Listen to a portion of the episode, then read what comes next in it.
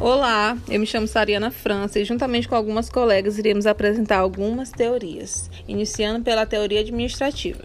As teorias administrativas são conhecimentos organizados e produzidos pela experiência prática das organizações e são fundamentadas como um conjunto de afirmações e regras, feitas para formatar o que se verifica como realidade. Até o início do século XX, a administração evoluiu de forma muito lenta, ela teve início com o declínio das bases do sistema feudal, seguido do surgimento da produção de manufaturas e das corporações de ofício, o que gerou uma consequente emergência da burguesia mercantil como classe dominante e a consolidação do Estado absolutista apoiado por ela. Ao perceber que o poder real e absoluto dos monarcas emperrava seu crescimento, essa mesma burguesia passou a defender teorias do liberalismo econômico até conseguir consolidar o seu poder.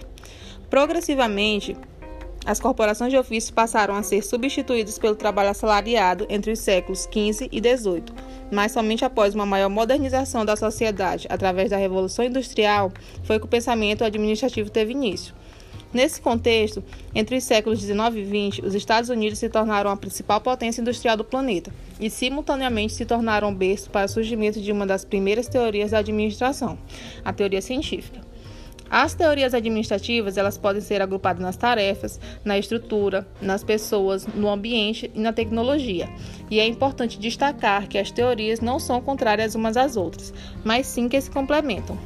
Podem haver críticas aos conceitos defendidos por uma teoria em relação à outra.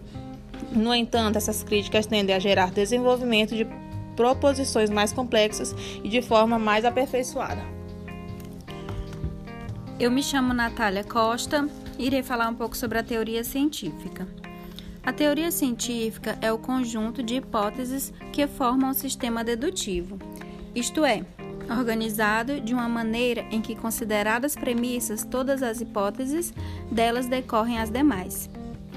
O método científico engloba a observação de um fato, elaboração de uma pergunta acerca desse fato, com base em uma teoria que precisa ser explicada e formulação de uma hipótese, consistindo em possíveis respostas para esta pergunta.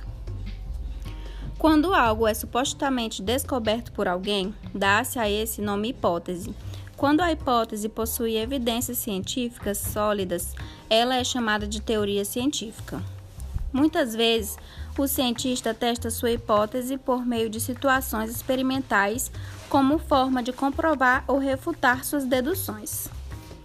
A teoria de Taylor, administração científica, é uma teoria de gerenciamento industrial que busca o conhecimento de produtividade por meio de aplicação de princípios científicos em todos os aspectos desse trabalho.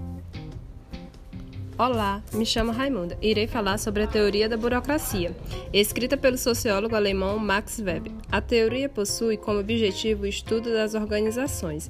A sua estrutura e o seu desenvolvimento histórico-social possui também como principal vantagem a utilização da racionalidade como instrumento para o alcance da eficiência nas organizações.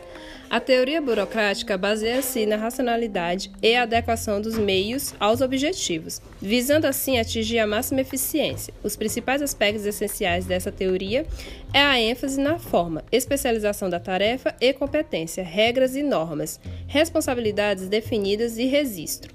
Segundo Weber, a burocracia é a forma mais racional, eficiente e lógica de organização. As regras e as normas são a sua essência.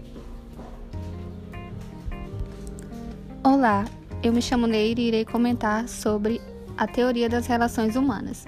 Surgiu nos Estados Unidos como principal consequência das conclusões da experiência de Hawthorne. Foi um movimento de oposição à teoria clássica da administração que buscou enfatizar o lado humano e social das organizações, trazendo novos enfoques e conceitos. As conclusões expostas pela experiência de Hawthorne foram o principal gatilho que permitiu o delineado básico dos princípios e dos fundamentos da escola das relações humanas. Dentre as principais conclusões que o experimento nos forneceu, nós temos a percepção da produção como resultante da integração social, análise do comportamento social, o valor secundário da motivação econômica, o estudo dos grupos informais e a ênfase nos aspectos emocionais do ambiente de trabalho. E é isso. Obrigada.